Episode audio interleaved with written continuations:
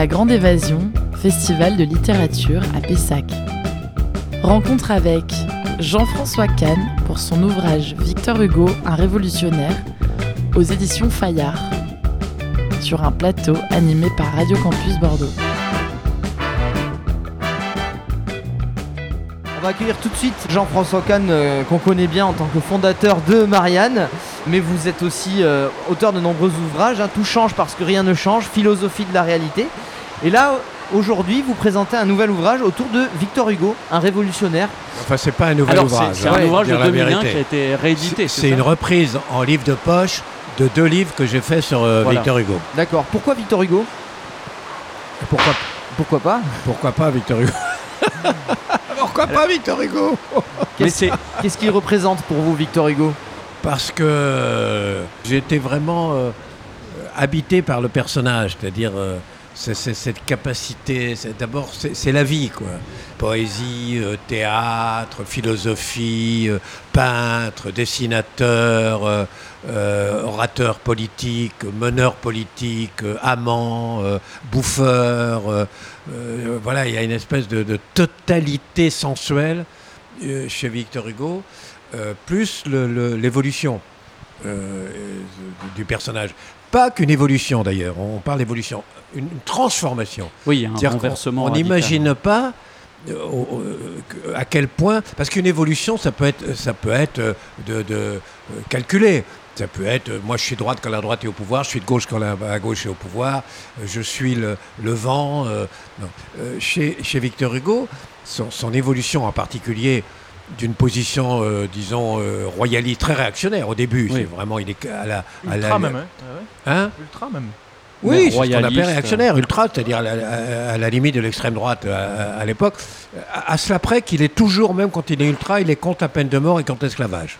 Mais autrement, oui, sur une position extrêmement euh, réactionnaire, Oui, il est. il est, euh, son évolution, euh, euh, centre-droit, centre-gauche, et à la fin, vraiment, euh, pour l'époque, extrême-gauche, pour l'époque. hein Oui, oui, oui. c'est-à-dire euh, républicain.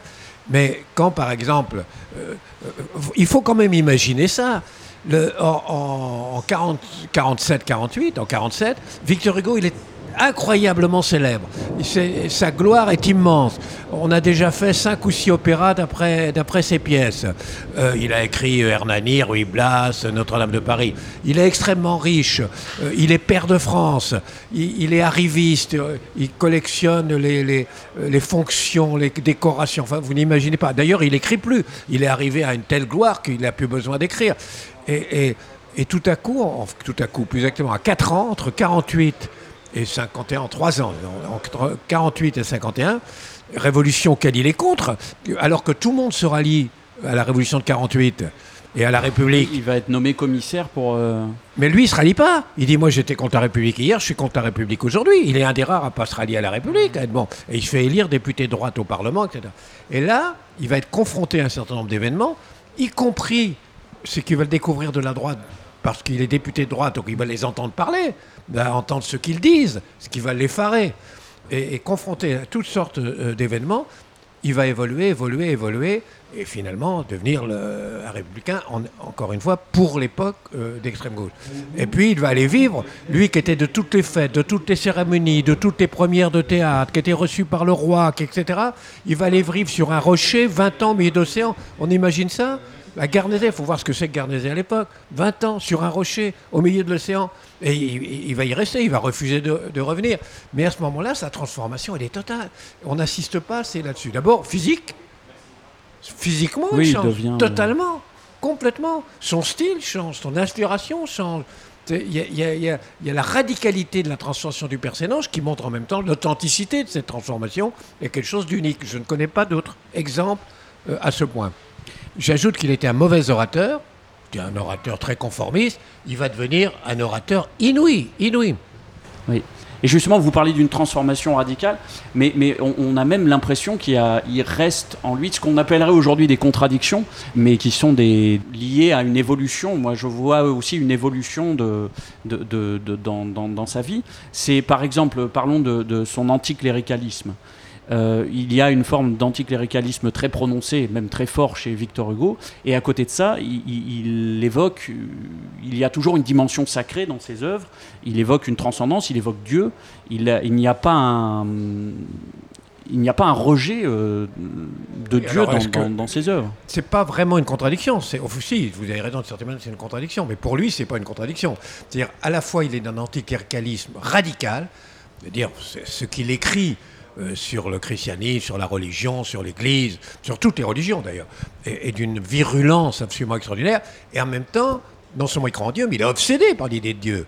Il écrit quatre œuvres énormes qui vont être publiées qu'après sa mort euh, sur, la religion et sur Dieu. Il est euh, totalement, il est fasciné, il est, pénétré à un point qu'on n'imagine pas par l'idée de Dieu. Ça c'est avec en plus quelquefois, alors c'est difficile à dire, mais que sa représentation Oui. de Dieu, c'est que c'est un grand phallus. C'est-à-dire qu'il y a un côté que d'où vient la vie, qu'est-ce qui crée la vie, le- euh, qu'est-ce qui est le facteur de l'amour, du rapprochement euh, entre les hommes et les femmes, c'est le sexe. Et quelque part, Dieu est un grand sexe aussi pour lui. Il y a, ce que- Oui, il y a bah, cet il- aspect un peu étrange. Il reprend le priape de l'Antiquité. euh, Mais, l'autre, chose qui est considérée comme une contradiction, alors là, pour le coup, qui n'en est pas une, c'est que dans les, en 60, euh, 68, 78, 168, 169, c'est un révolutionnaire. C'est-à-dire, il se réclame de la révolution, il se définit comme révolutionnaire, il préconise la révolution. Or, il va être contre la commune. oui, mais, il pour va lui, c'est défendre. pas, c'est pas une contradiction. Il est pour la révolution, pour ren- renverser, fût-ce par la force, fût-ce par l'émeute, fût-ce par les armes, un pouvoir euh, illégal, euh, un pouvoir illégitime, un pouvoir dictatorial. Mais il dit un gouvernement, même qui ne me plaît pas, euh, même de droite, mais si les gens votaient à droite, mais issu du suffrage universel, je le combats, mais je ne dois pas le renverser par les armes euh, et par la violence, d'où son opposition à la commune. D'où son opposition à la commune et le fait qu'il n'y a pas de contradiction dans le fait dans, dans l'idée de défendre les communards ensuite, ce qu'il fera. C'est-à-dire, il est contre la commune. Euh, Il est contre des crimes que commettent la commune. On oublie Oui. toujours aussi que, que ça n'excuse pas la répression épouvantable dont ils ont été victimes. Mais on oublie qu'ils ont pris des otages et qu'ils ont fusillé des otages. C'est quand même pas bien de prendre des otages innocents et de fusiller des otages. Et donc il est absolument, il est, pour lui, il est, il est- pour lui c'est horrible ce que fait la commune. Mais en même temps, quand elle-même euh, est, est victime d'une répression épouvantable, il- non seulement il la défend, alors qu'il a été contre, non seulement il la défend, mais il est le seul Il- oui. des intellectuels de Zola avait l'époque. abandonné. Il n'y à en a pas d'autres. Ouais. Il y en a qui vont devenir, Vallès va devenir un écrivain célèbre, euh, Verlaine va devenir un ou Rimbaud, mais à l'époque personne ne les connaît. Donc de tous les intellectuels un peu connus de l'époque, il est le seul à défendre les communards euh, quand ils sont victimes d'une répression épouvantable. et- Jean- Jean-François Kahn, vous êtes un, un puits de, de science autour de Victor Hugo. Moi, je me demande comment vous avez euh, travaillé ce personnage, ce Victor Hugo, à travers des archives, à travers des, Ouais. des recherches euh, internet, Oui, à travers mis- des témoignages? J'ai mis d'abord dans le livre, euh, je te vous dis, il y a deux livres en un. Ouais. L'un, c'est vraiment l'histoire de sa transformation, et l'autre, c'est jusqu'où il va, une fois qu'il s'est transformé, dans la modernité, jusqu'où il va.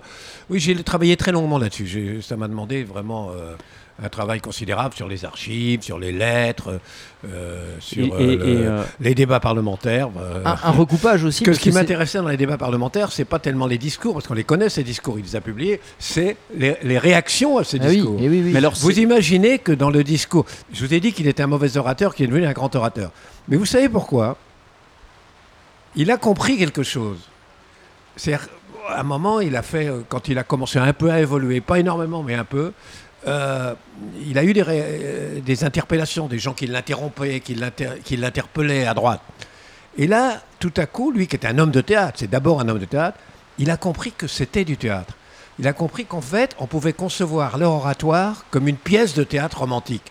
C'est-à-dire intégrer non, pas non seulement ce qu'il dit, les interruptions, ses réponses aux interruptions, euh, les cris, les hurlements, et, et d'en faire une véritable pièce de théâtre, avec du bruit et de la fureur.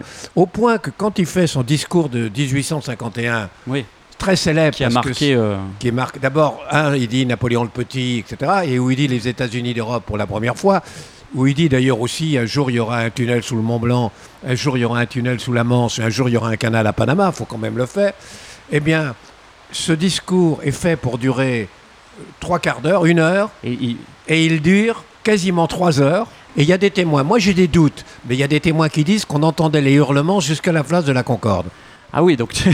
Mais alors justement, puisqu'on parle de hurlements et de grandes fêtes et de théâtre, votre livre s'ouvre sur euh, les funérailles de Victor Hugo. On cite souvent d'ailleurs à, ce propos le, mot des Goncourt, des, funérailles foutatoires, et on comprend mieux en lisant votre, votre histoire, votre description de ces funérailles. On a l'impression que vous y êtes, et que vous y étiez en tout cas, et euh, que, ce fut une grande fête du peuple, et on célébrait peut-être moins euh, le, poète, le, romancier, le dramaturge que l'homme politique qui, a pris.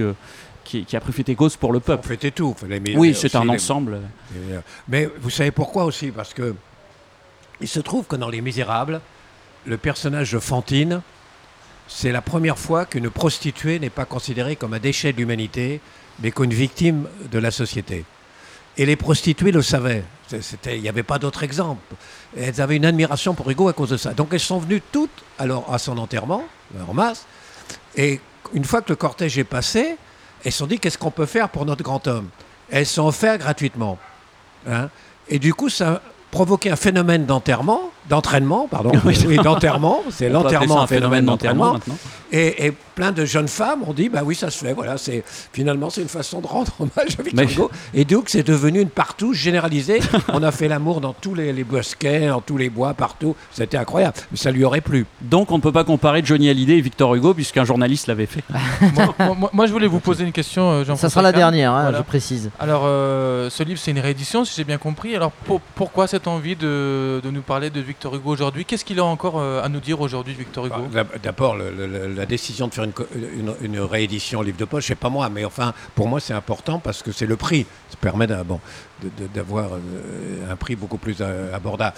Alors, on n'a pas le temps, malheureusement, mais alors là, je, peux vous dire pourquoi il est incroyablement d'actualité, compte tenu de ce qui se passe vraiment aujourd'hui en France. Vous n'imaginez pas à quel point il est d'actualité aujourd'hui. Parce qu'on a souvent l'impression que voilà, c'est un monument, mais euh, enterré, alors que forcément, il a, il a, il a forcément. D'abord, si vous lisez, si vous lisez les, surtout les apostoliques de Victor Hugo, les poètes, j'en cite dans le livre, hum. il y en a, vous dites, mais de quoi il parle? Il parle de la guerre d'Irak. De quoi il parle? Il parle du néolibéralisme économique. De quoi il parle? Il parle du, stalinisme et des méfaits euh, du stalinisme. De quoi C'est incroyable. On retrouve forcément un, bout ah ben, Je crois qu'il n'y a pas d'autres exemples comme ça. Et je crois que la littérature du, 19e, c'est ça. Hein, ah oui, euh, je vous signale, il y en a où il parle de Mélenchon. Eh bien, ça nous ne sais pas si c'est à bien ou en mal. ça, nous, incite à lire euh, Victor Hugo en tout cas, ou alors euh, vos ouvrages autour de Victor Hugo. Merci beaucoup d'être passé au micro de Radio Campus Bordeaux. La Grande Évasion, festival de littérature à Pessac.